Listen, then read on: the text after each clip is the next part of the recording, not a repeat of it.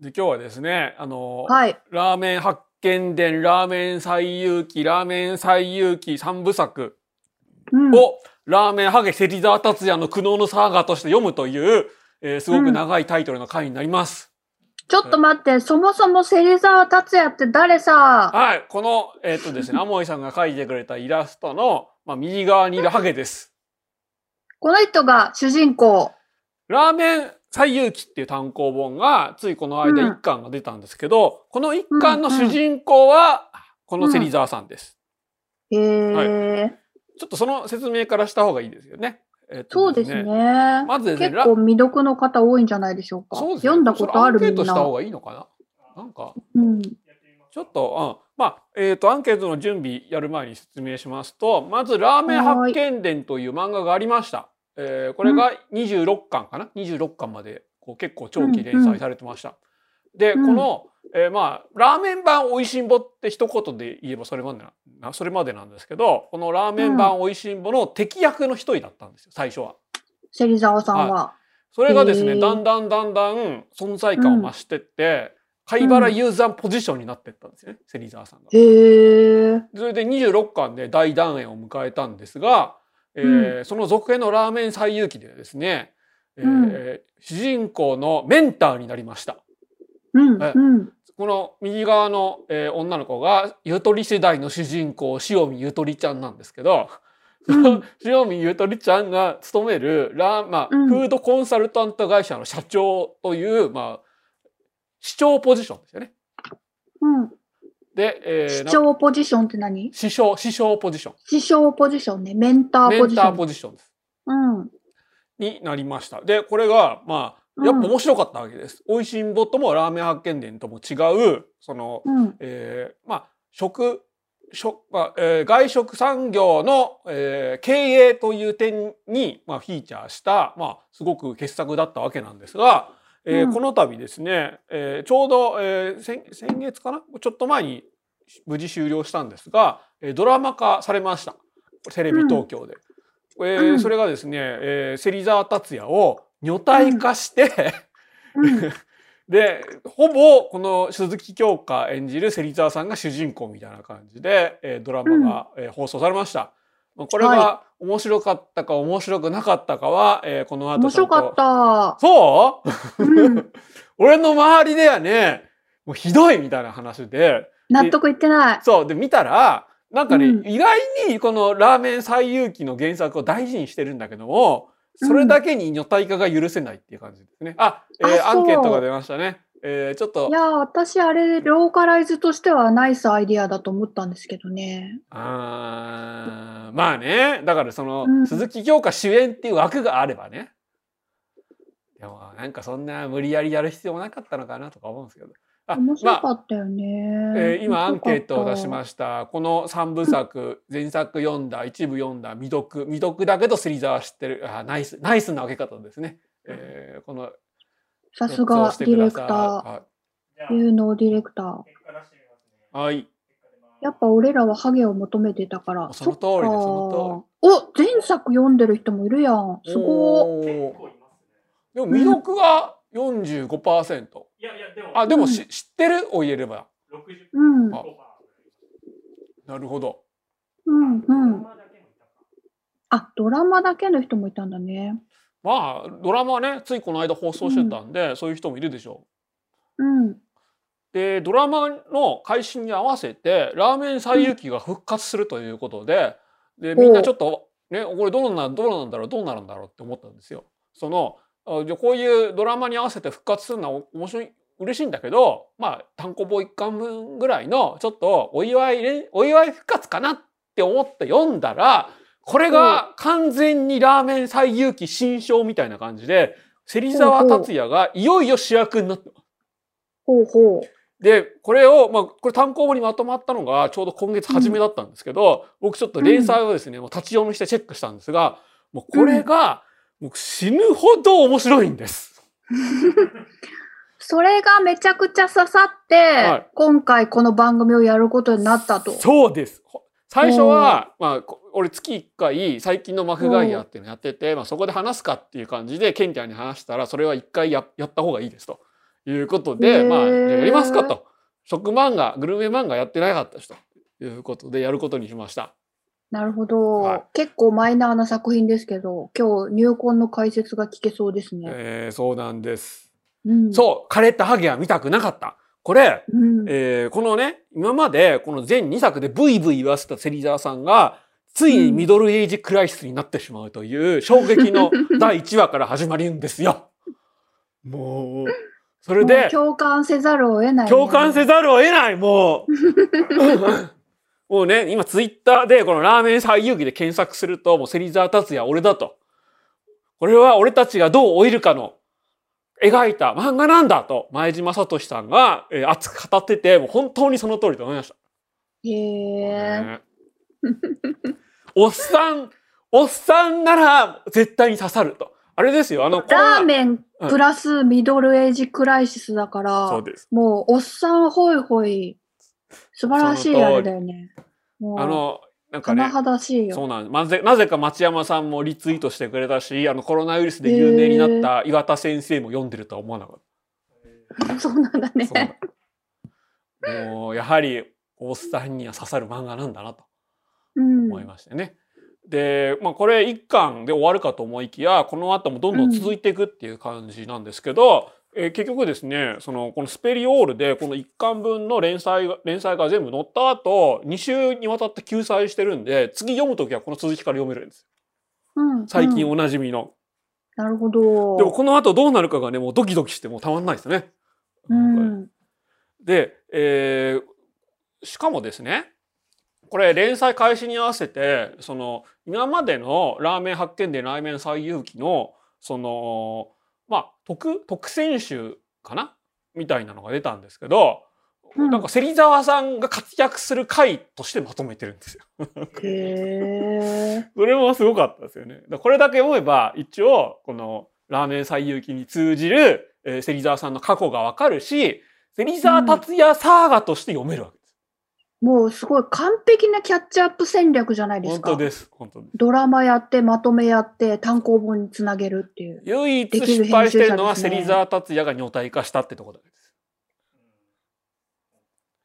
で、今ですね、あ、島さん、うんそうだ、島さんは、えーまあ、これで読んでほしいって言ったんですけど、知ってましたか？このラーメン最遊記のことあ、だから知らなかったんですよ。は。はい。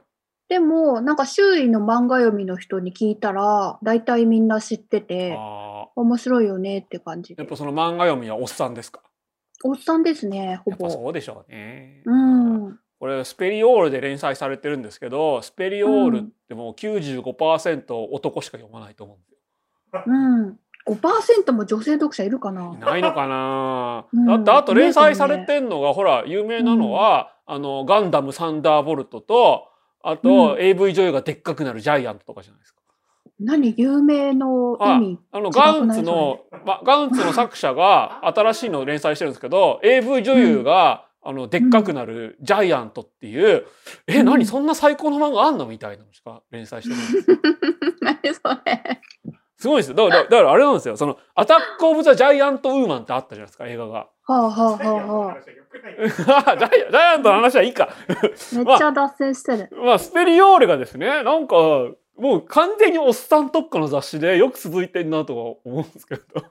えー、各自 AV 女優の漫画についてはググってください。そうなんです。あと、あれか、あと、押見修介さんのやつ。ね、押見修介さんのモンスターペアレンツってモンスターマザーの漫画も連載されてるし、いやもう完全におっさん特化だなとか思うんですけど、でも看板作品はラーメン最遊記。いや、えっとですね、あのーうん。このガンダム。か看板作品は、うん。これか、まあガンダムサンダーボルトかな？ガンダムサンダダーボルトなんですが、このラーメン発見伝ラーメン最遊記が連載された時は確かに看板でした。へーで、この後ですね、うん。その久米六郎さんが外れて、えー、河合仁さん、河合仁恵さんかな？その、うん。作画の人、河合丹さんか。河合丹さんが単独で連載してた銀平繁華町っていう現在の居酒屋店主が、えタイムスリップで過去に戻って、えーでそこでなんか食の知識を仕入れてでまた現代に戻って、で、居酒屋を盛り上げるっていう漫画を描いてたんですが、それはそんな看板にならなかったんです。うんうん。で、それを救済して、またこのクベロクロさんと組んで、えーまたやろうとしたのが多分このラーメン最遊記ですね。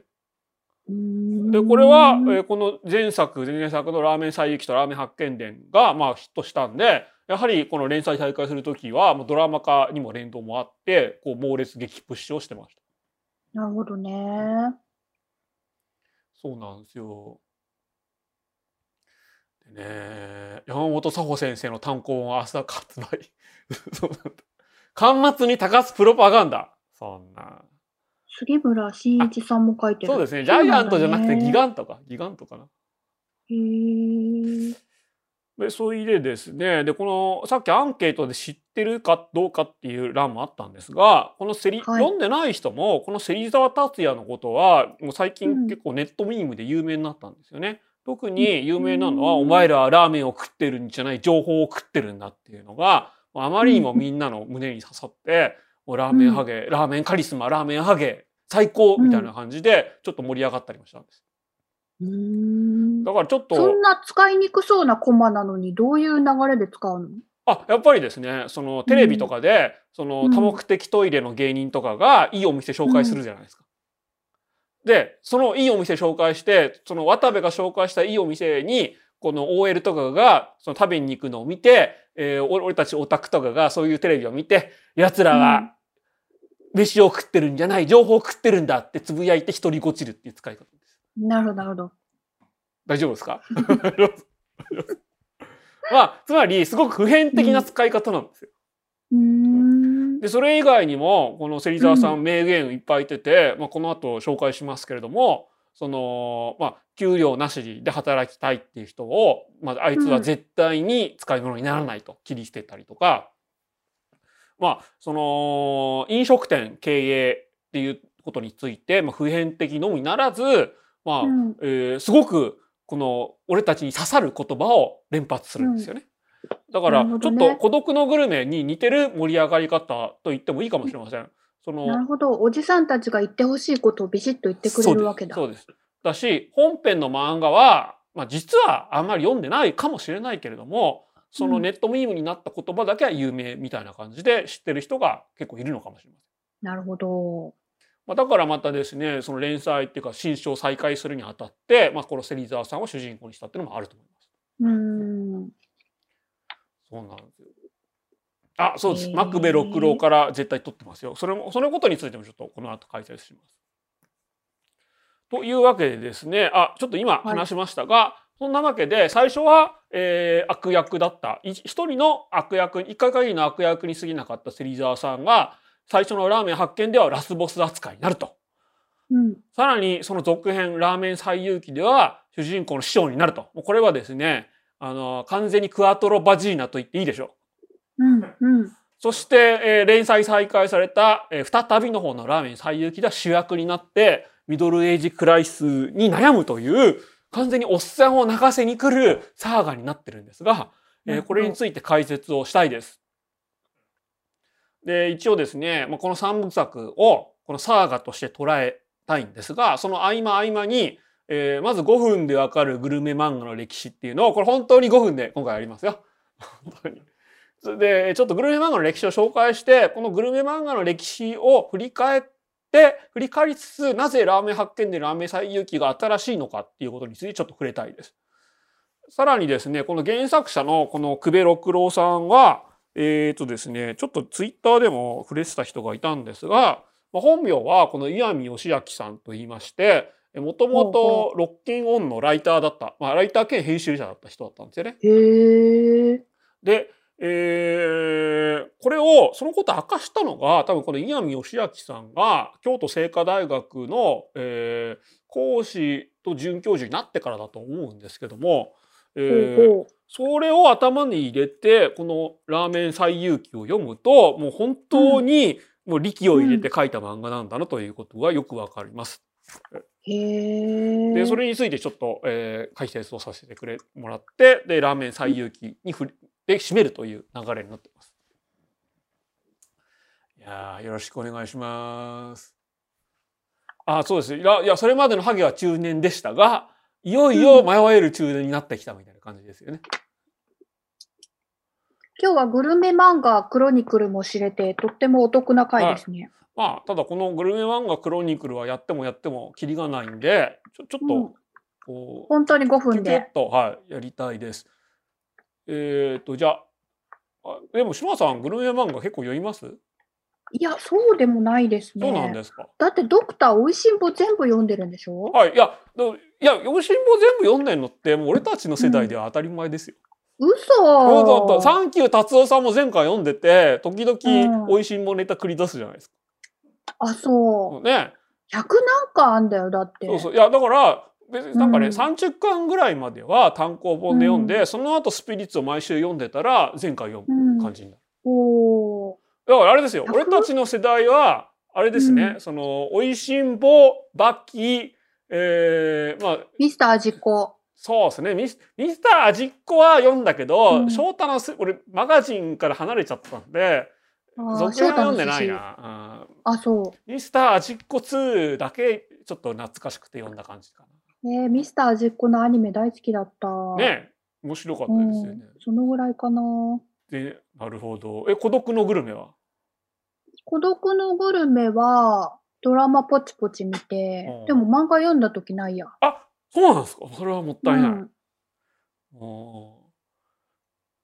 まあちょっとじゃあやりますかまず旅の始まりとしてのラーメン発見伝ということで、えーまずですね明らかにこれ最初は「おいしんぼ」のフォロワーとして連載が始まったんですよ。はいはい。というか同時期に連載がいや始まったんですか？えっとね同時期ではないです。おいしんぼがもう大ヒットしてアニメ化もされて、で、えーちょっと落ち着いたなっていう99年にこの「ラーメン発見伝」は連載開始されました。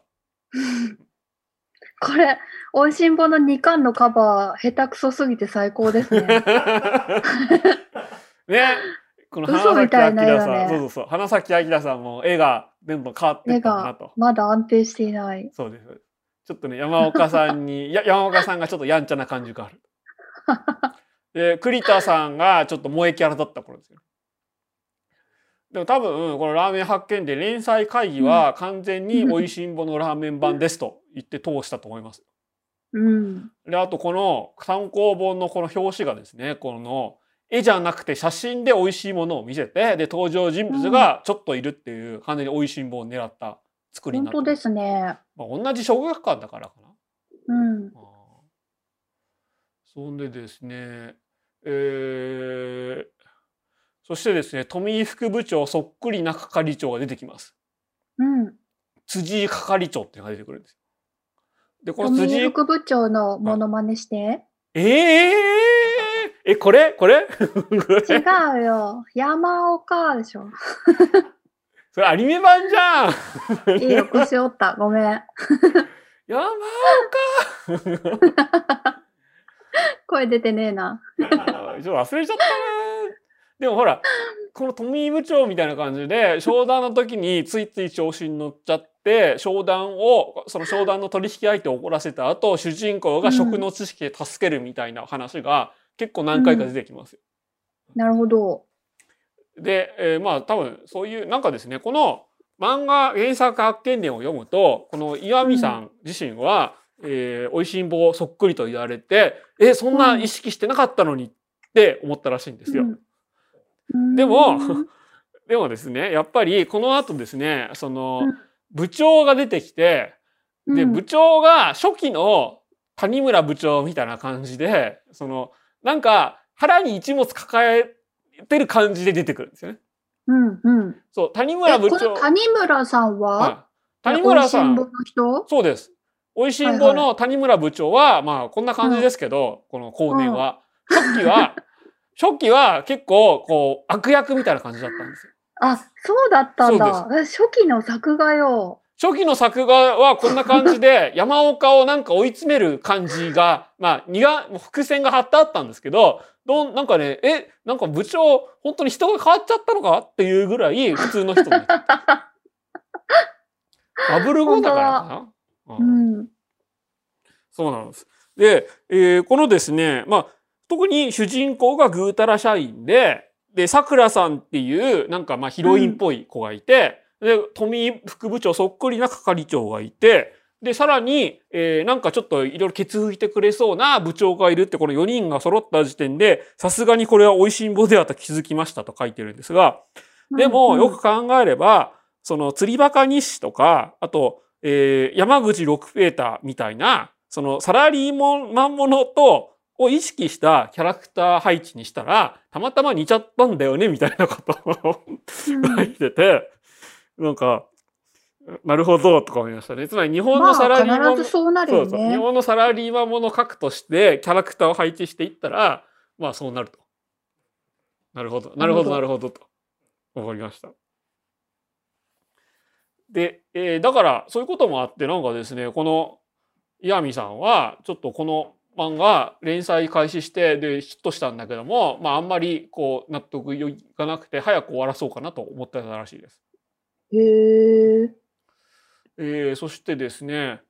で、さらにですね、このラーメン発見伝面白いのは、小池さんっていう、その知り合いのラーメン屋の店主が出てきて、で主人公を結構助けてくれるんですよ。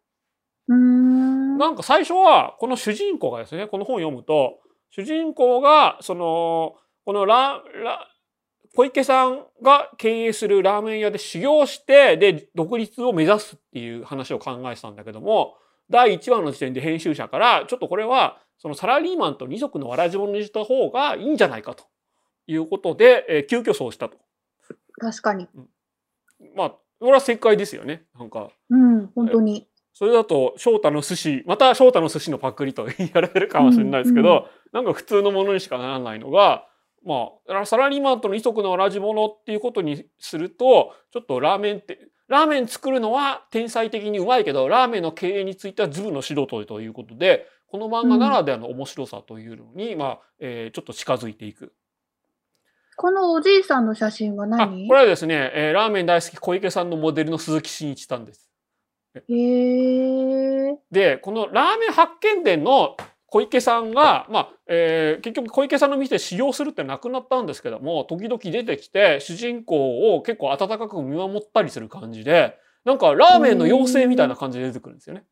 素敵。で、えー完全にこの小池さんをモデルにした顔、顔立ちっていうかキャラクターなんですけども、すごく性格が良くて主人公をメンターじゃないけれども助けてくれるという感じで、まるで西部劇におけるクリント・イーストウッドのような妖精枠みたいな感じで出てきて、すごくそれが、えー漫画の落としどころとしてよく合ってる。なるほど。そうだよね。ラーメン漫画で小池さん出てこなかったら嘘だよね、多分ね。まあ、そんなことはないとは思うんですが、まあ明らかに小池さんにオマージュを捧げて、捧げたキャラとして出てくるのがいい。そして、えーあとアリス亮というラーメン評論家が出てきて、これは3部作で、まあ、解禁で出演してるんですが、まあ、この人は完全にですね、このラーメン発見伝の、まあ、協力者として、まあ、知識面っていうか、まあ、ラーメン知識面の協力者として、この石上さんが、えー協力してて、で、それをどうにかしてこの漫画に出演させるということで、えー出してるんだと思うんですが、えー石上さんそっくりな人じゃなくて、えー美味しいものを食べた時は大仏のような顔になるんだけれども、納得いかないことがあった時は大魔神のように怒る、えーものすごく巨漢のラーメン評論家という漫画的なキャラ付けをしてるのがすごくうまくいってると思うんです。あ、そう？あえ、そんなことない？なんかちょっと大仏画を連発しすぎで、後半なんか威力がなくなってくるなっていう。いや、まあ、それは、それもあるけれども、うんラこれ、うんぜ絶対審査員役に呼ばれるじゃないですか、このアリス、まあアリ。ス亮が。まあスペリオールだったらあのくらいでいいのかなみたいな。で、アリス亮が、その、審査員役として出た、出て、で、ラーメンを評論するときに、まるでミスター味っ子のようなポエムを喋るじゃないですか。そうですね味王のような。そうです。まるで味王のようなポエムを喋るんですが、えーそこで、この、えーラーメン発見伝っていう漫画の面白さを一つ担保してると思うんですよ。うん。つまり、やっぱり、その、こういうグルメ漫画で、その味をどう表現するかっってすごく難しいとこだと思うんです。だって俺たちラーメンを、なラーメン、その漫画を食えない。漫画を食えないのにどうやって漫画で描かれるラーメンの味をその理解するのかっていう大問題があるじゃないですか。確かに、ソムリエ役がいないとダメだもんね。そうですね。そうです、そうです。うん。そうなんですよ。そソムリエ役なんですよ。だから、渡部に似てるって確かにそうかもしれないんですが、そうなんですよね。えーで、これがテレビとか映画とか、その実物のラーメンを映すものだとまた違ってて、えーまたこのラーメンを絵で描かなきゃいけないっていう難しさもあるじゃないですか。うん。そう、その時にどう味を表現するかについて、えーの一つの、まあ、やり方がポエムですよね。まあ、ソムリエって言ってもいいと思いますが。なるほど。それでそのポエムを叫ばせて説得力のあるキャラクターが必ず必要だと。で、説得力があるかどうかっていうのは、実際食ったことないからわからないんですけども、うん、しかし、このミスター味っ子の味をみたいな前例があるわけですよね。あと、うんまあ、うん美味しんぼでもまったりとしていて、それでいてしつこくないみたいな名言があったじゃないですか。そういう、えーこういうグルメ漫画では、えー評論家みたいな味が分かった人がポエムを叫ぶっていうお約束をまたちょっと利用してると思うんですよ。なるほど。そういう意味で、この石上さんがアリス寮になったっていうのは、割と漫画としてはいいお通しどころなんじゃないかなと思いました。うんうん。栗田さん、栗田さんといえばシャッキリポンじゃないですか。しゃっきりポンですね。はい残念ながらでもこのアリス亮のキャラクターがそんなに魅力的でないと思ってしまうんですけど。まあ、それは、つそうんそれはわかりますよ。必要だからうん追加されたキャラみたいな感じします。そうですね。そうなんです。それもうそこは仕方がないところなんですが、だからこのはいラーメン最遊記再びの方でも、このね、今コメントにあった教授になったのがやけにイデアルだと思うんですが、そこ、うん教授になったのはすごくいいと思うんですけども、そのラーメンの背景について語るじゃないですか。このラーメン最遊記が。配信型のハイスペック醤油ラーメンについて。なんかそこだけすごく理屈、理屈、理屈で来られて、お、あ、なんかすごく知的満足感があるんだけど、肝心のラーメン食いたいとは全然思わないみたいな ところがありません？なかなか、このラーメン最遊記が、この前作、前々作には増して、本当に知的興奮があるんだけども、アルコールラーメン別に食いたいと思わないという、すごく弱点があるんですが。ね。やっぱりうまそうに食わすってすごい難しそうだね。難しとして。そうなんですよ。そして、えー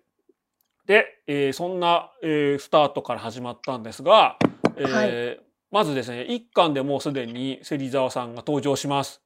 で、飲食店経営を象徴する敵として登場しまして、で。つまりですね、そのラーメン、いくらラーメン作るのがうまくても、経営がうまくなきゃ話にならんみたいな感じの、えーテーマを主人公に投げかけるんですよ。で、これはクリエイターにも刺さる話ですね。えーその通りです。ほんとその通りです。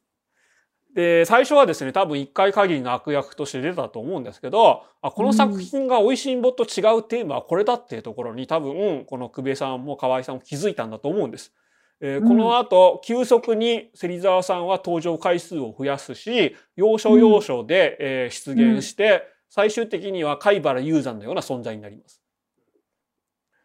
で、えー一巻でやったと思ったんで、えーその時、まあにまあ、多分この単行本の表紙にも3巻から登場するようになったんでしょう。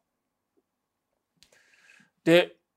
貝原雄山としてラスボスの位置に立つんですが一方で、えーやっぱりこのネットミームになるまで盛り上がったのはまるでジョーカーのような悪の魅力があるんですよね。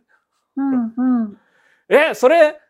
その、職人としてっていうか、人としてどうなの、と思うんだけれども、ビジネスとしては、まあそれが正解かな、みたいなことを言うんです。なるほど。で、もうそこがもう本当にたまらなくて、だからみんなね、その、もう芹沢さんに夢中になるし、読んだことない人もまとめサイトでおって思ったりすると思うんですけど、えーここでですね、芹沢達也名言集を、えーやらせてください。まず発見伝編からです。これですね、最初さっきも紹介した有名なセリフ。奴らはラーメンを食っているんじゃない、情報を食っているんだ。で、これはどういうシチュエーションで言われたのかと言いますと、なんかですね、ラーメンマニアが、その旅歩きをして、その内容をブログで公開したり、その情報サイトで公開して有名人になるみたいな流れが特に2000年代前半から盛り上がってきたんですよ。で、わはい。その渡部さんもこの流れに乗っかってるわけなんですが、はい。で、そこでですね、その全然味がわからないんだけども、ブロガーとしてこう有名な人がやってきて、でそれをうん芹沢さんはこう、うまいことをこう手なずけて、み店の宣伝にタダで使ったりするんですけど、え芹沢さんはそんなことやってひどいじゃないですかって主人公が言うんです。そしたらですね、あいつらは自分の舌だけではうまいまずいを判断できない。マスコミやインターネットに載った裏付け情報があって初めてうまいという。それが講じるとあの店はうまいっていう情報さえあれば、まずいラーメンでもうまいというようになるんだよという、完全に悪のセリフを吐くんです。が、これは、割とグーの音も出ないんですよね。た、確かにそうだ。そう。なんという渡部って。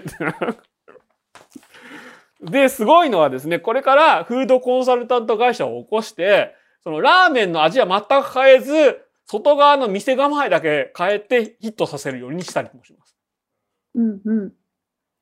というわけでですね、もうすごいんですが、えーどんどんどんどんこれ芹沢さんの人気が上がるんですけれども、この後ですね、芹沢さんがなんでこんな風になってしまったのかというオリジンが描かれるんです。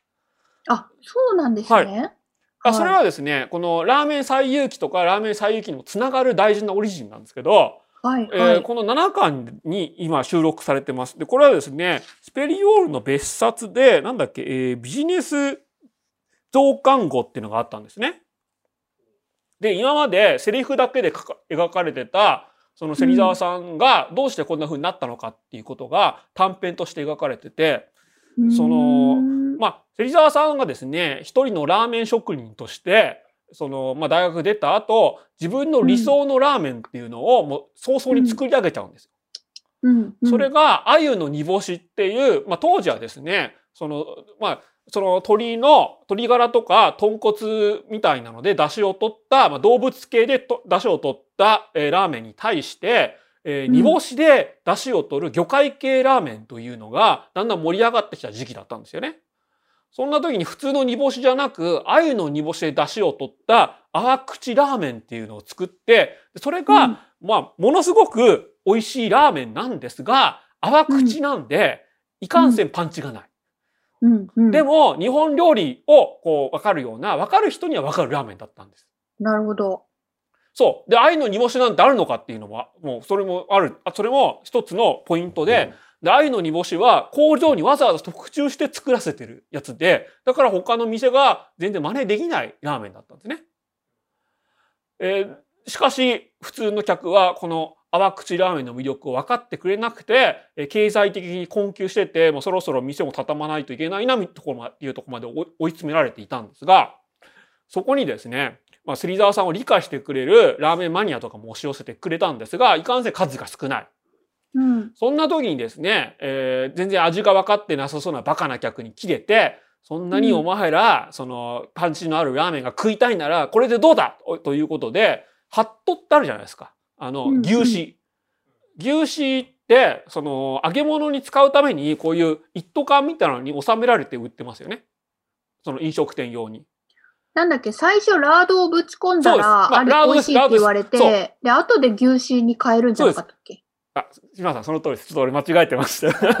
最初はラードです。ラード。その一斗缶に収められてたラードをぶち込んで、泡口ラーメンにぶち込んで客に出したら、あれ？いいじゃんということで、客が満足。で、そっから、ちょっと、ちょっと変えて、えー、ハットを、牛、ハットを、えー、ニンニクで揚げて、ニンニクのフレーバーをつけたやつを入れたうん、濃い口ラーメンというのを出したら、まあ、それが大ヒット。うん。しかし、濃い口ラーメンはですね、愛の煮干しの風味なんか完全に消し飛んだラーメンだったんです。うん。うん。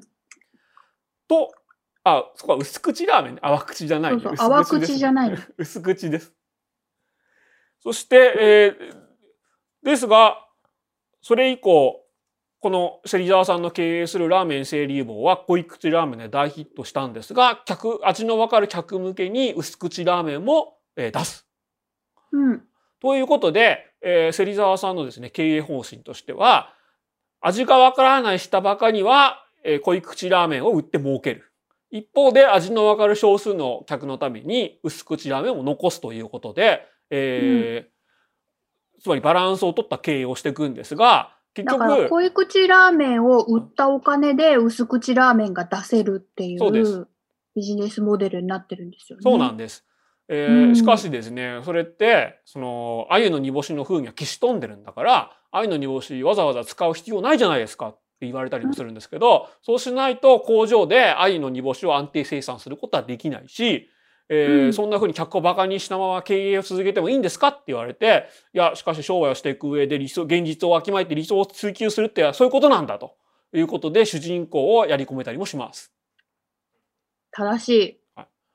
で、えーまあ、ここまでが結構まとめサイトで有名なんですけども、この後ですね、あ、そうですね、押井守のずっと映画を撮り続ける理論、確かにそうかもしれません。し、商業主義でクリエイティブを守るという。はい。あの、ジブリにおける高畑とみ高畑と宮崎の役割にも似たようなところはあるでしょう。ただ宮崎駿が、あの、完全に客を馬鹿にした映画を作ってるかといえばそんなことはないと思うんですが、えーで、しかもですね、この後本編ではですね、そのラーメンの妖精小池さんによる、ちょっとそのフォローがあるんです。うん。小池さんが、その、できるだけ情報を食べさせたくないと、お客さんには。評価の言葉はうまいかまずいだけでいいという、ちょっとしたフォローが入るんですけど、ああ、なるほどなって、これ飛んだ時は思うんですけど、しかしこの後、ラーメン最有機2作を読むと、あ、これ、この久米さん、これ言葉は本当信じてないなっていうことに気づきます。つまり評価の言葉はうまいかまずいだけでいいというのが、これ本当は信じてなくて、この回をうまくまとめるためだけに使ったんだなというのがだんだん分かってきます。というのは、このラーメン、塩見ゆとりが主人公のラーメン最有機とか、その後のラーメン最有機でこの言葉っていうのがすごく重要になってくるからなんですけど、うん。えーまあちょっとそれは後々説明します。えーつまりですね、さっき島さんが言ったように、この漫画のテーマっていうのは3作通じて、まあ、えーアーティスト、もしくは作家職人性と商業主義の対立なんですよね。えー特にラーメン発見伝一巻ですでに、俺のラーメンはアートだぜって言ってるラーメン店主が出てきて、でもうん商業主義っていうかビジネスとして店を成り立たせていくために、業務用のラーメンスープを使ったことを主人公に見抜かれるっていう、えー結構象徴的な第一話から始まって、で、それをそのテーマをですね、より深くするためにこの芹沢さんが必要だったということが、えーだんだんだんだん分かってきます。でも、芹沢さんはそれでうまくバランスをとって、そうなんですよ。有名職人としても尊敬されて、コンサルとしても成功してるんだから、はい本当おじさんの憧れだよね。はい。と、途中までは思うんですが、だんだんだんだん芹沢達也のこの苦悩っていうのが、えーうん。描かれていくんですよね。えー特にまあ初期はですね、やっぱり、この厨房だけがラーメン屋の全てではないと、主人公にまあ説教したりするわけですよ。えーっとですね、これは、そうそう、つまり、手こ入れ策って結構、結局、美味しんぼと同じで、困ったお店の店主が、そのうん結構相談しに来るんですけれども、その時に主人公は、この、お店で出してる食べ物の味をこ、味の向上で苦境を解決しようとするんですが、芹沢さんはその時にですね、味以外の手こ入れ策を示して成功させるっていう構図が繰り返されます。なるほど。で、だからですね、芹沢さんが言ってるのは、うまいラーメンで満足してるのはアマチュアに過ぎない。うまい店を目指してこそプロだという、えー、ラーメン、あ、その、サラリーマンを辞めて、プロのラーメン屋になりたいという主人公にとってグーの音も出ないことを言うんですよね。全くだ。あそうそう、ラーメン業界はですね、特に90年代以降は創作ラーメンにおいて作家性の高いラーメンっていうのがどんどん出てきて、で、芹沢さんはその作家性の高いラーメン、ニューウェーブ系ラーメンのカリスマと呼ばれてるんですが、本当にカリスマなのは、すごいラーメンを作るからではなく、うまい店を作るからだということがだんだん分かってきます。そしてですね、途中で島さんが、島さんじゃない、その、主人公の藤本がですね、テレビ番組のラーメンマニアキング、っていうので優勝するんですよ。これで。そう。で、そこでラーメンマニアキングで優勝した藤本が、いろんな、お客、いろんなですね、その人から、さすがラーメンマニアキングあら、藤本さん、ラーメンマニアキングの藤本さんですねって、こういろんなところで声をかけるんですけど、その度に芹沢爆笑して、いやーラーメンマニアキング、藤本君にふさわしいようぷぷぷぷって笑ったりとかするんです。で、これですそね。れはもうきっちり悪役としての嫌味も。言っていき、魅力的な話ですね。そうなんですよ。このね、え、プロとしてはきついということさというね、こう、皮肉を何回も投げかけていくんですが、ここら辺はですね、このラーこの、まあよく考えれば、この石上さんテレビチャンピオンのラーメン王選手権で優勝して、そこから有名になってラーメン評論家にもなったし、フードコンサルタントにもなったんですけど、えその、そのですね、経験がもう十二分に生かされていると思います。なるほど。で特にですねさっきそのラーメンってそういう作家性とかあるもんなのっていう、まあ、コメントがありましたが結構それも重要なところで、えー結局藤本がやってるのはラーメンの構造を、まあ、ちまちま改良してるだけで、えー根本的に変えようとはしていない。でつまりですねこの芹沢さんの頭の中にはラーメンのみならず食というのはどんどんどんどん進化していくものだというこう考え方があるわけですね。例えば音楽っていうのはどんどんどんどん進化していきました。最初は、えーまあ、例えば音楽ももう何百年の歴史があるわけですが、えーどんどんどんどんこう機械もしくは、えー演奏者の発達によってどんどん進化していった。それってどんな文化もそうじゃないですか。基本的にどんな文化も進化していくものだし、でそれは、えー構造を疑い破壊すること、つまり脱構築をその度その度ごとに起こして、えー進化していくものだという考え方が、えー、芹沢さんの頭の中にある。で、そういう意味で、えー主人公はちまラーメンマニアとしてちまちま改良してるだけだし、えーこのラーメン発見での最後はですね、えーラーメンタイムトンネルっていうラーメン博物館みたいな、えー主人公が属する、やってる、主人公が、えー属してる商社の、商社がやってる、まあ、ラーメンテーマパークと、えー、芹沢さんがフードコンサルタントにしてついてるラーメンテーマパーク同士の対決になるんですが、その時に老舗店主たちは創作ラーメンがあまりうまく作れないということで、うん。えーちょっとあらわになったりもするのが面白いところです。うん。えーそしてですねで特にこのラーメンというのは他の寿司とか天ぷらとかと違ってまあ、えーセオリーもマニュアルもない。だから面白いし、えーだから、うん。えー常識にとらわれない脱構築が起こしやすいみたいなことが、まあ、芹沢さんの頭の中にあります。これ続編のラーメン最遊記でもその日本料理みたいな日本料理は、まあ、5年とか10年とか修行が必要だけども、えーうまくうまいコンセプトを持ったラーメンならばそんなに修行しなくても有名料理有名ラーメン店になる可能性がありますっていうこと割と本質をついたことを言ったりもしますよね。でこれはですねで文化とかビジネスとかの進化を追っていく上で必ず現れる潮流みたいなのをラーメンを通してすごく上手に書いているとまあそうですね。うん。で、まあ、それってまあ美味しんぼとかも結局はそうなんですが、ラーメンだけでここまで深掘りができるなんてまあすごいなと思うのと同時に、ねまあ、やっぱり日本人はそういうそんだけラーメンが好きなんだなということも思いました。でさらにですね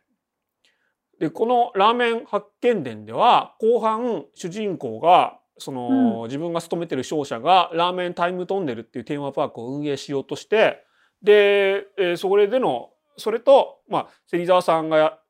コンサルタントを務めてる、えーラーメン6面亭との対決になるんですがその時にこのラーメンタイムトンネルがその、えー明らかに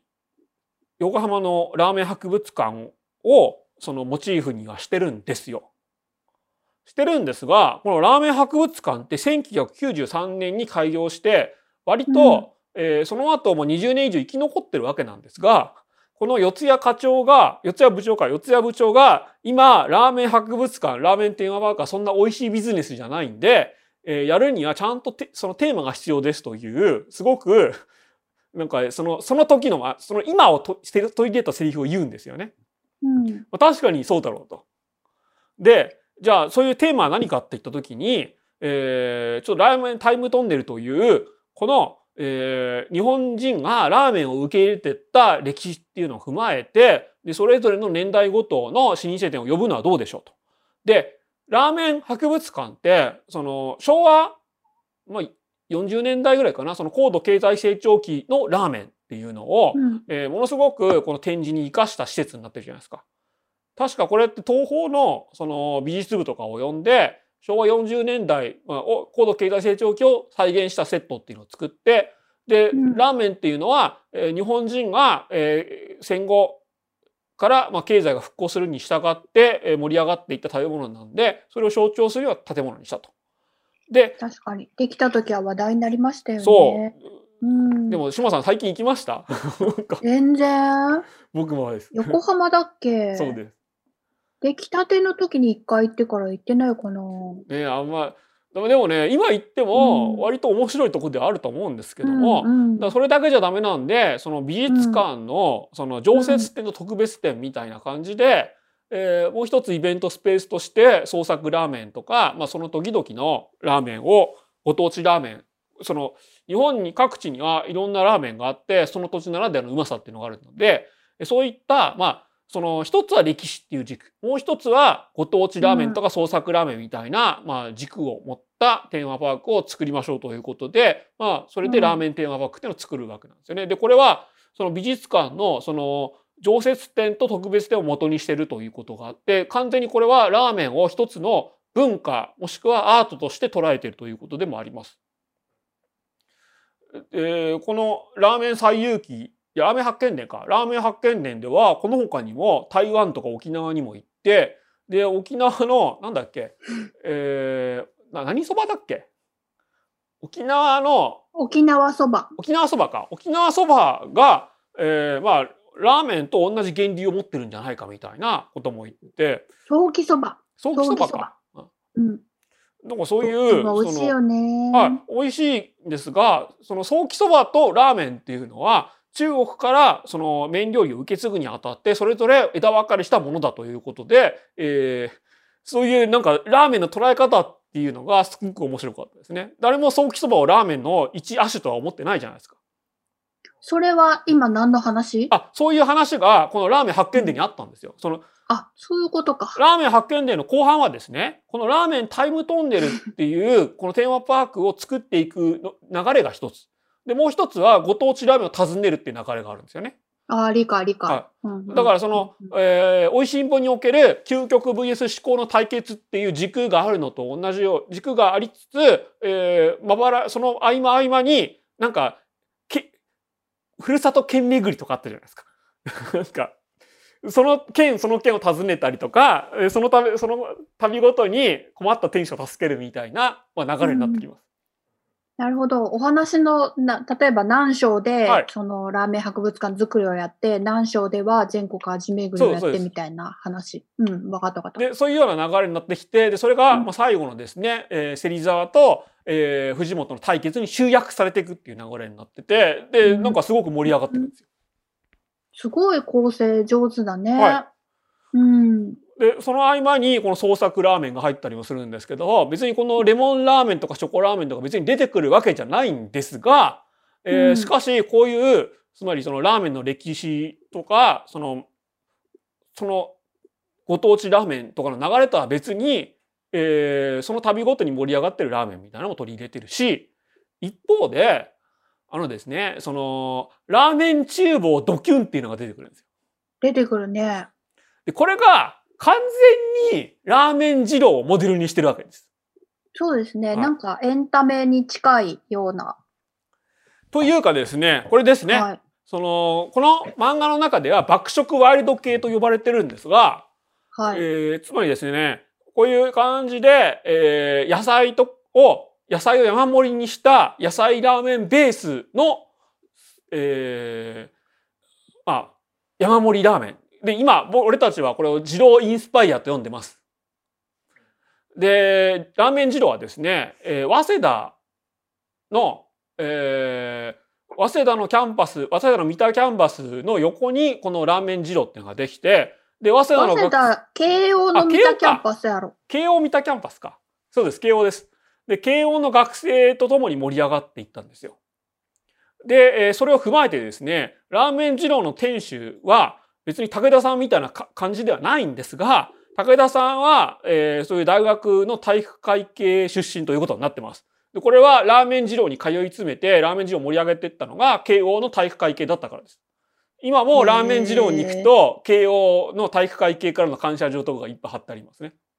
慶応の体育系会計っていう言葉の違和感よ。あ、あ、うんそうなんだから、だからね、ちょっと俺も忘れ、そまあこでね忘れてまあ混乱しちゃうんだよ。その、その通りなんですが。で、ここで、慶応大学生には鍋二郎っていうのが提供されてたんですよ。それで有名になったんですけど、うーんやりさあとは対局になります。で、これがですね、この武田さんが3作、連3作ともにアリス亮と一緒に登場して、で、その、芹沢が唱えるカリスマ経営論とは、まあ、全く別軸で職人性と商業性を両立させてるんですよ。そこがね、ちょっとたまんないですね。このラーメン最有機のキーマンになりますからね。なんかね。あこれがね、ちょっとジロリアンの俺としてはもう非常に嬉しいところです。ただ、ちょっと漫画ならではの特殊用語っていうのがあって、ここでちょっと、この、ね、ちょっと混乱するとこもあるんで、ここでまとめたいんですけど、まず爆食ワイルド系っていうのは二郎インスパイアのことです。これはラーメン二郎が取材拒否をしてるんで、その、二郎、二郎っていう名前をここに持ってくるわけにいかないんで爆食ワイルド系にしてますが、しかしですね、ラーメン最有機の方では、えー、マシマシ、マシマシとか言ってる客が出てくるし、ラーメン厨房に通ってるお客が、ドキュン一個、ドキュンイズナンバーワンとか唱えたりとかするじゃないですか。そんな感じで、あの、この二郎系の特徴を、こう、巧みに入れ込んでます。なるほど。さらに、まあ明らかにどこがモデルかが分かるわかるようにしてあるってことよ。ね知ってる人にはわかる。うん。えーさらにですね、えーこのラーメン発見伝の途中からダブルテイストっていう、えーうん最近のラーメンのトレンドはダブルテイストで食ってる途中で味が変わるんだってことを言ってるんですけど、えーこれは今俺たちが、俺たちっていうか、そのラーメンブログとかでよく味変味変って言ってるやつです。というのは、その、うんえーこういうふうに味が変わるっていうのは、その、2回、1回味が変わって、ダブルのテイストだけじゃなくて、えー何回か味変わるような感じをを取り入れてるんで、えーその、もうダブルどころではなくなってるからなんですけど、で、特にちょっと混乱するのがニューウェーブ系のラーメンで、あんまりニューウェーブ系なんて僕この漫画以外で読んだことないんですよ。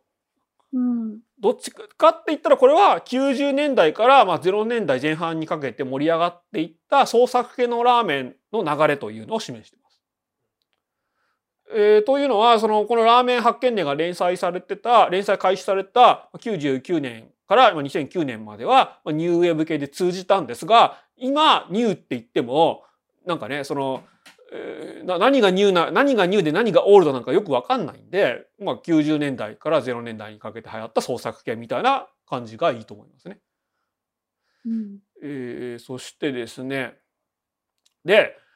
このラーメン発見伝のラストは藤本がですねその自分の原点としての醤油ラーメンが日本人にとっての原点なんじゃないかということを言ってで、えー芹沢さんと一緒に醤油ラーメン対決をして終わりますが、えーここら辺面白いのはその前ポンジュノが、えー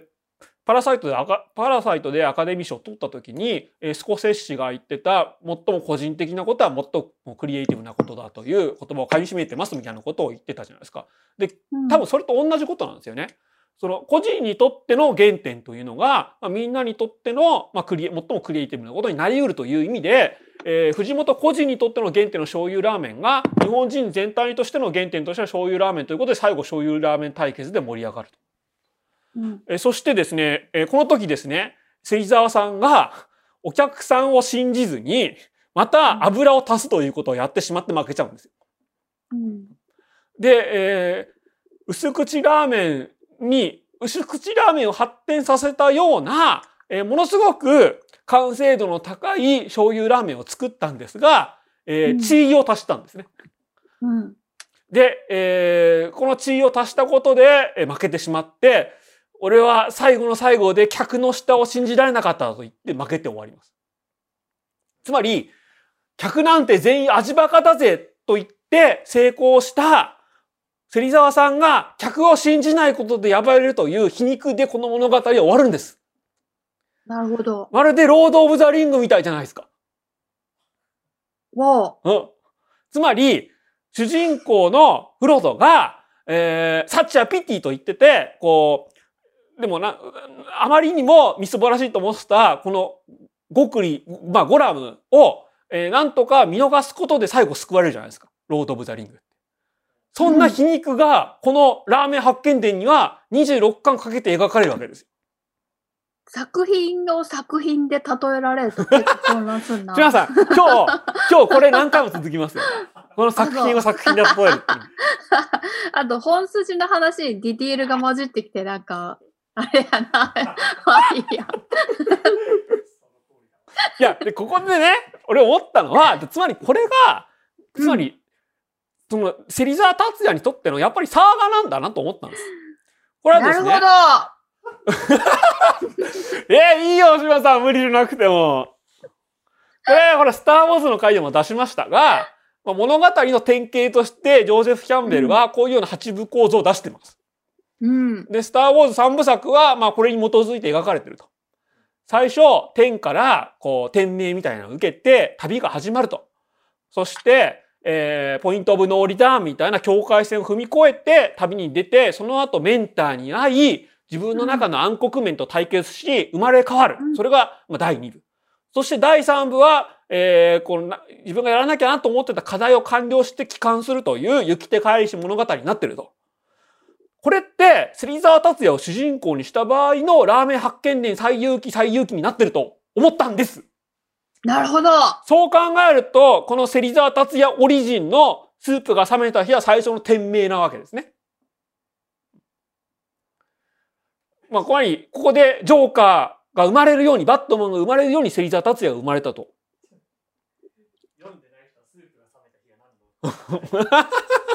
まあ、さっき、さっき説明しました。つまり、芹沢達也がこのような、その商業性と、あの、まあ、商業性と作家性、職人性のバランスを取った、えー、ラーメン屋になった日なわけです。その、えー、牛脂をラーメンにぶち込んで。そういうその定番の構造に当てはめても、ものすごくよくできた物語であると。はい、そうです。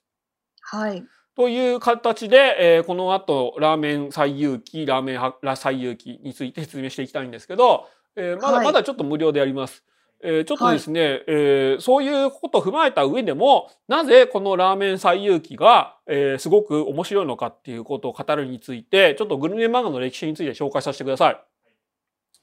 えーまずですね、日本のグルメ漫画の起源というのは、1970年に発表された望月幹也の突撃ラーメンと萩尾元のケーキケーキケーキだと言われてます。えーこれはですへね、ーこのグルメ漫画史50年でも漫画の遺伝子でも触れられてます。あ、これ青抜けしてる。へーで、俺がですね、まあ、やっぱ面白いわけですよ。この2つ。うん。うん。まず、この突撃ラーメンがですね、今僕たちが頭の中で考えているグルメ漫画と全く違うんですが、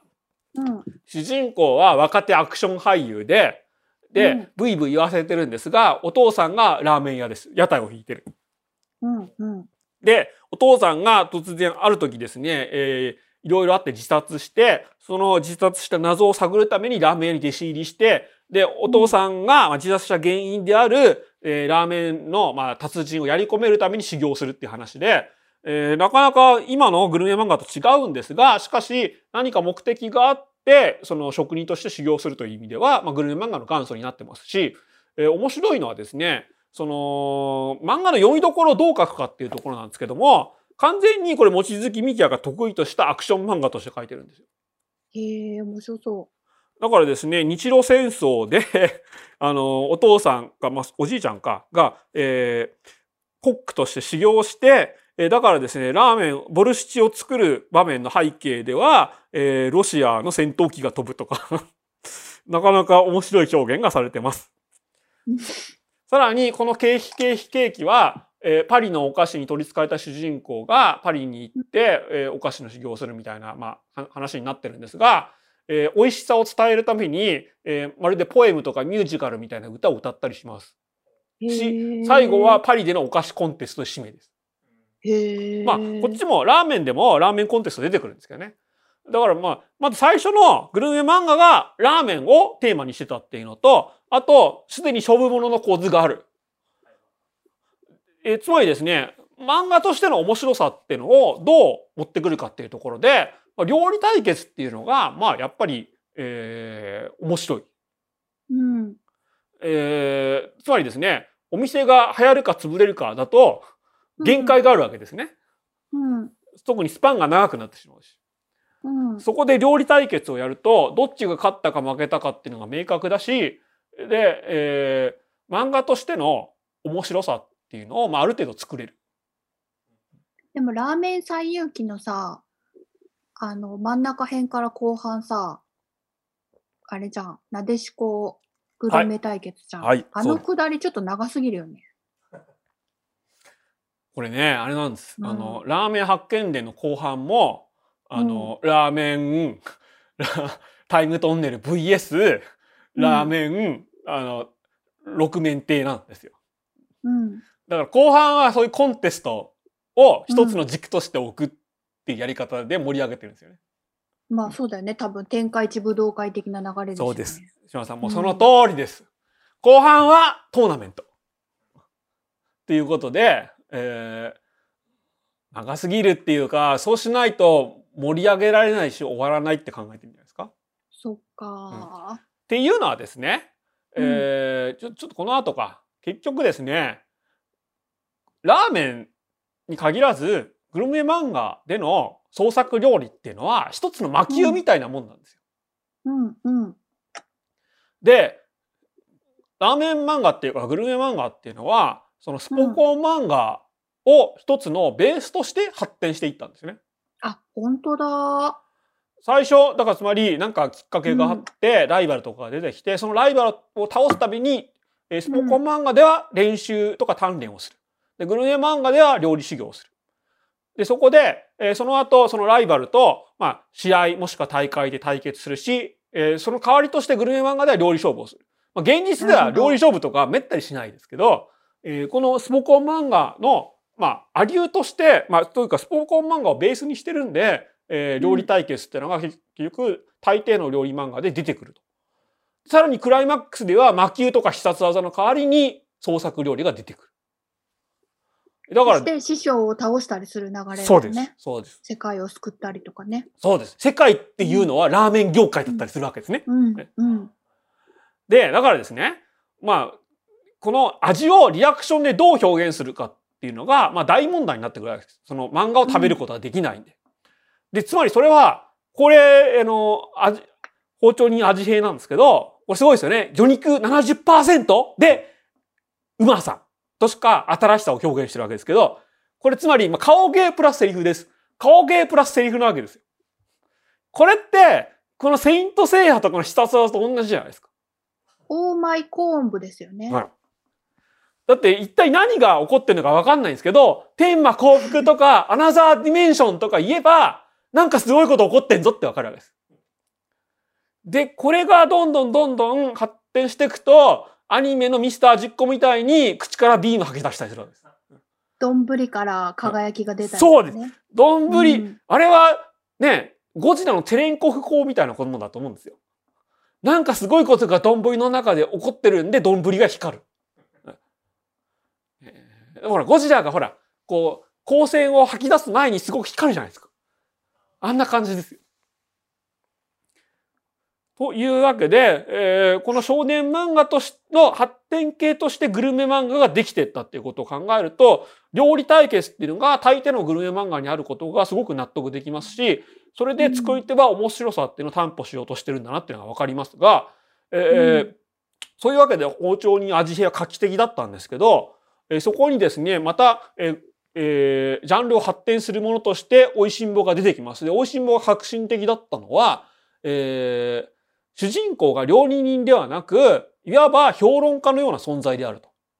主人公は、なんか料、その料理人として修行するんじゃなくて、もう前提として持ってる知識で、えー困ってる料理人を助けるし、その料理のうまさっていうのを、えー口からビームとか、あのーものすごく漫画的に大げさなコマではなく、言葉で表現するっていうのが、まあ、やっぱすごかった。それこそね、メディアですからね。はい東西新聞。そうですね。確かにそれも一つ、えーやりやすいというかシンボルとしてありましたよね。そうですよね。もう情報を送ってるってそのままでの話になりますよね。情報をこう媒介する職業ですからね、確かに。特にまったりとしていてそれでしつこくない。もちもちしこしこ新しい発見ね。ヒラメがシャッキリポンと下の上で踊るわは、えーもう今やネットミームにもなってます。し、えーあとですね、美味しんぼが、おこれはすごいなと思ったのは、美味しさの保証として、まあ、科学的解説みたいなのを出してきたんですね。うんうん。その、まあ、グルタミン酸、旨味を感じる、えー下の上の、まあ、旨味レセプターはグルタミン酸を、えー認識するんで、グルタミン酸が多い方が美味しいんだけれども、でも化学調味料では一辺倒な味になってしまうと。ですが、グルタミン酸の量がナンプラーより多いこの調味料は最高だみたいな感じで、えーつまり、サイエンスで、えー美味しさを説明しようとしてたんですが、これも結局ですね、第一巻で、あのー CT スキャンで寿司を、えースキャンするっていうシーンがあったんですよ。第一巻でもうすでに限界、覚えてます？島さん。これ有名なんですよ。結局グルタミン酸とかの話になるもんね。アミノ酸とはいはいかね、旨味とかになるでもと。、まあそれだと、やっぱりほら、そのままマンネリなんで、でも、でも一巻の時点ですでに、つまり寿司ってギュギュッて握ると全然美味しくないじゃないですか。ふわっと握った方が美味しいと。で、親父てめえの寿司がまずい理由を教えてやるぜ。明日俺と一緒に病院に来なっつって、病院で造影剤をまぶした米を握らせて、CT スキャンで測って、見ろ、お前の寿司は、お前の寿司は、もう全然隙間がないからまずいんだっていうのを科学で説明しようとしてるんですけど、でもこの CT スキャンの画像を見て、うーん、これは美味しそうだって考える人ってめったにいないんですよ。これドクター、ドクター的な目線で言って、はいこう寿司 CT にかけたらガチこう映像出ます？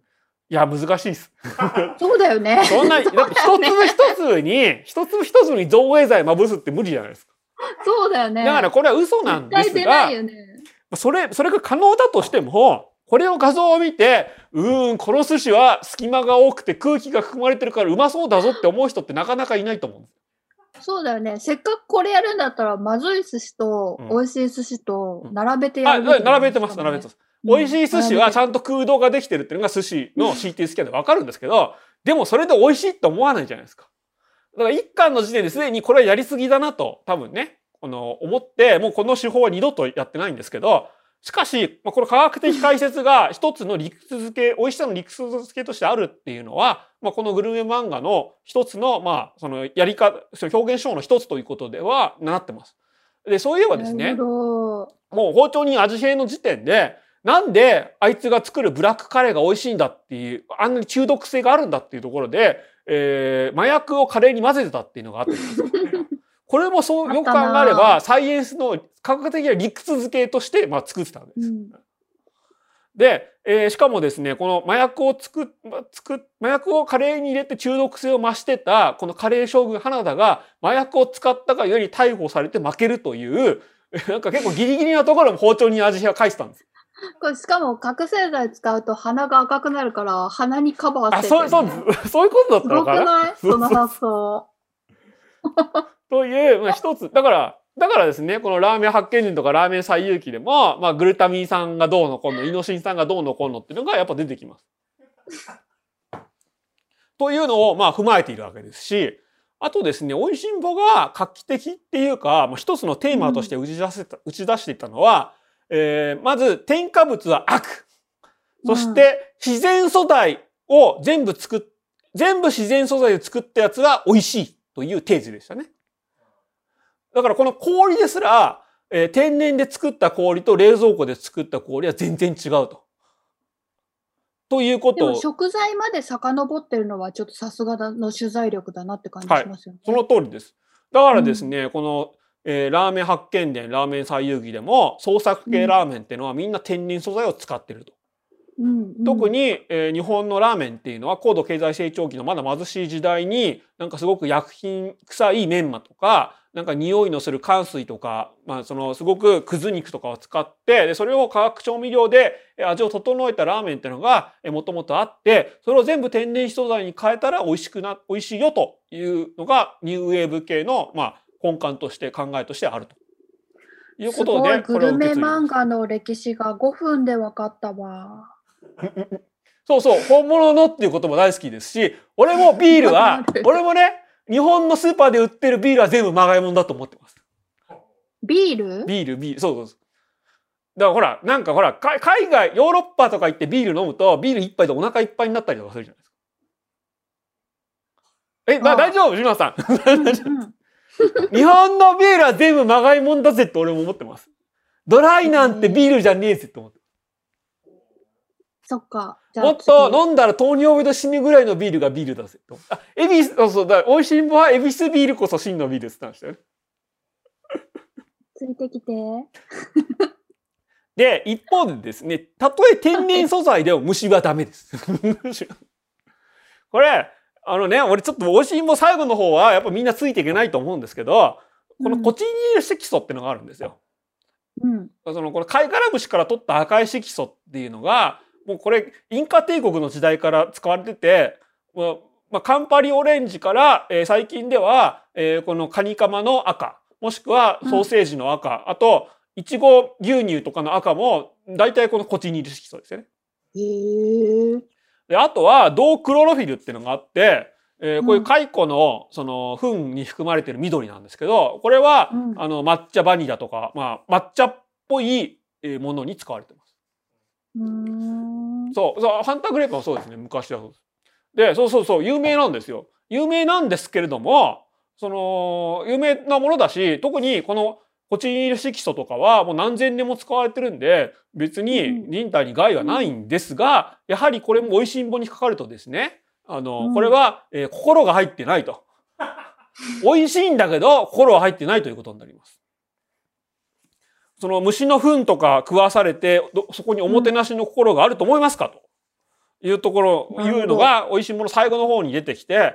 ちょっとそれは、それはちょっと違うんじゃないかなって思ったりしましたね。うん。全くだね。それ、蚕育ててる人とかいるわけだもんね。もちろんです。で、特にこのコチニール色素は、この、まあ、インカ帝国っていうか、その南アメリカからヨーロッパに持ってった人はこれで億万長者になったりとかしたんですよ。へえ。そうなんです。で、あとはですね、まあそんなわけで、でも、美味しんぼがグルメ漫画を決定的に変えたっていう歴史があるんですが、えー、その後ですね、えー、このグルメ漫画っていうのはどんどんどんどんジャンルとして確立し多様化を辿っていきます。えー、孤独のグルメ、はい、なんかほほぼ文芸作品と言っていい孤独のグルメ。そして、はい、えー、刑務所に収監された、えー、刑務所に入ってる囚人たちが、あん時食べた飯はすごくうまかったんざぜっていう飯花で、ど、どの鍋し花が一番うまいかで競い合う極道飯。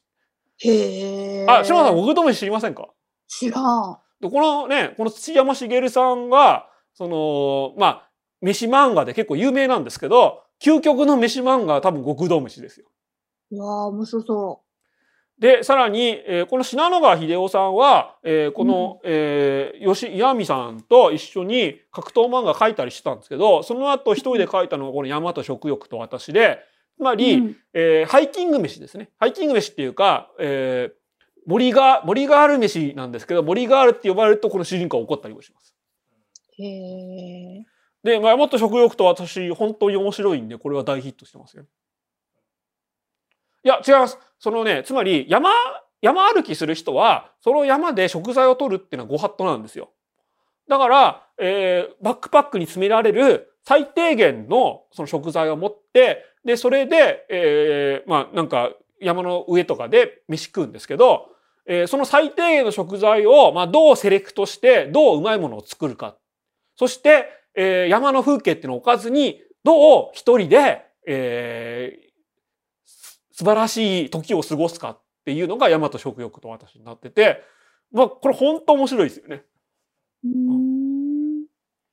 で、あとはですね、うんちくスペックでの美味しさ表現。うんうん、として、ネイチャージモンと飯花デカの2作が挙げられると思います。特にネイチャージモンはですね、食材どころか、え牛がどうやって育つかから、えーどうやって山を泳いでカブトムシを取るかまで、えーうんちく山盛りで、そのうんちくを聞くだけで、あ、美味しそうだなと思うと。ワインの漫画とかもありましたよね。ありました。さっきコメントでも神の雫っていうのがありましたねああ、。そっかそっか。うん。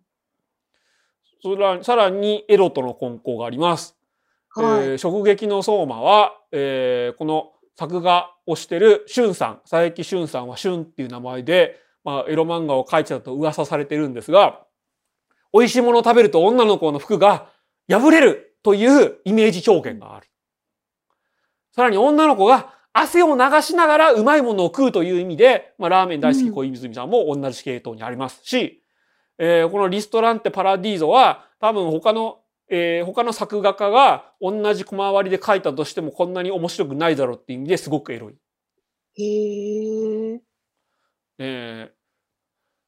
あれですよ。しかも、この直撃の相馬とトリコが一時期はジャンプにこう同時連載されてて、食漫画がジャンプには2作も連載されてたんですが、よくよく考えれば、この突撃ラーメンも包丁に味変もジャンプだったんですよ。うんうん。あなんかジャンプはじゃあ昔から食漫画やってたんだなと思いましたね。トリコグルメ漫画だ。トリコグルメ漫画ってのはこのグルメ漫画50年史にもちゃんと載ってるよ。え、ちょっと今日はですね。さらにはもっと生活にフィットした形のものとか。あとはですね、まあ、よりはい今の生活にフィットしたグルメ漫画として、飯にしましょうや、えークッキングホモこと昨日何食べたかありますね。つまりこれって、かたまあ、昨日何食べたはゲイカップル。あと、飯にしましょうはニートが、どう毎日の食事を美味しくするかという、えーまあ、毎日の生活が描かれてると思うんですよ。でそういう意味で、俺3月のライオンって、半分はグルメ漫画だと思うんですけど、うんそんなことないですかね？半分、そうかもしれないですね。半分まあ将棋漫画食べ物が人を救うっていうことが書かれてますよね。そうなんです。半分将棋漫画、半分グルメ漫画だと思うし、まあ、高杉さんちのお弁当は、まあ、正真正銘グルメ漫画なんですけど、割と高杉さんちのお弁当の、えー主人公がオーバードクターじゃなくて騎士だったら3月のライオンみたいになるのかなとかね、思ったりをしましなるほど。ダンジョン飯なんていうのもありまた。す。はいはい。これですね、異世界もので、はい。もう俺、ここまで来たらもう終わりだと思うんですけど、異世界で食堂をやり、異世界で居酒屋をやり、えーダンジョンで飯を食うと。ただ、この中だとダンジョン飯がやっぱ一番面白いですよね。そうですねうん。パイオニアですようんね、やっぱ。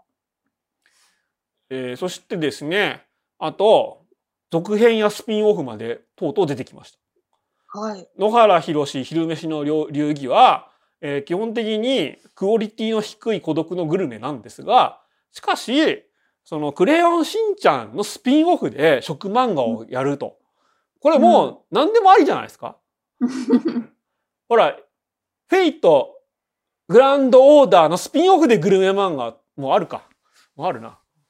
あるんだ。ある、確かあったの。なんもかうそれ結局こそ、やっぱり食欲とか食べ物を食べる魅力っていうことがすごいプリミティブな部分っていうことですよね。どんな人にも刺さる。本当本当そうです。うん。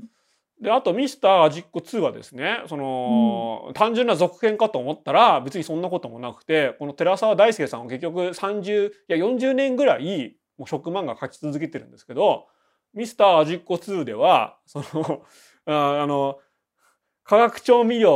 をこう、ちゃんとして使っ、化学調味料を使った方がうまいんだっていう敵が出てきたりとか、あと、えーうまいもん作ってそれで人間関係解決できるって思うなよって、こう、いう、それを言ったら食漫画全部終わりじゃないかっていうようなエピソードが出てきたりとかしましたし、あとはですね、ファミレスが安い値段で料理出すおかげで生産者は困ってるんだぜみたいな話も描かれたりもして、えーなかなか世相を切る感じの。そうなんです。いや、結局うん漫画ってやっぱり、その今っていうのを、こう、うんちゃんと描かないとヒットしないジャンルなわけですけども、特に食漫画は多分そうだと思います。っていうのは、外食産業ってその今っていうのを捉えないと、絶対にヒットしないじゃないですか。そう、それを描くグルメ漫画もやはり今っていうのをどうにかして描かないといけないわけですよ。うん。で特にそう踏まえるとですねこのラーメン最有機とかラーメン発見年とかはラーメンもその時々のトレンドとか、その時々の消費者のニーズっていうのをつかまないと絶対に流行らないんで本当ですね。だからこの漫画も今っていうのを絶対捉えるようになってくる。という意味で、このラーメン最遊記、ラーメン発見では本当面白いんですが、えーこれを書いたですね、岩見義明さんが、元ロッキンオンの編集者っていうのも、えーちょっと納得ですね。特にサブカルチャーを、えーサブカルチャーでの出来事っていうのをラーメンに置き換えて読めるっていう意味ですごく面白いです。で、えーそうですね、コロナ時代のグルメ漫画は絶対この後出てくるはずですよ。うん。し、えー、ウーバーイーツの配達人を主人公にした漫画がこの後絶対に出てきます。というわけで、えーこの後ですね、えーラーメン最遊記と、あと、この岩見さんの紹介して、で、再びの方のラーメン最遊記の話に移ろうと思うんですが、えーこんな感じでちょっと有料にしますか大丈夫ですか皆さん。もうここから先が面白いですね。そうです。うん。はい。いよいよラーメン再起本編について話しますし、今日月末ですが、今入っても全く損しないで。ええんやで。入ってもええんやで。で、次回はですね、7月12かな ?12 日に最近の幕会をやりますし、えー来月の、まあ、後半26は、えー久しぶりに山田礼二先生が出てくれて、ジョージ秋山について語ります。すげえ。おヤンさんチャンネルに先駆けて、ジョージ秋山について喋るという回になります。今入っても全然損しないで。出し抜いて。さらに、あれも出し抜いて、レートショーも出しのい出し抜いて。エイトショーも出し抜いて、やるやんけ。はい。じゃあはい。じゃあ、ひとまずさよなら。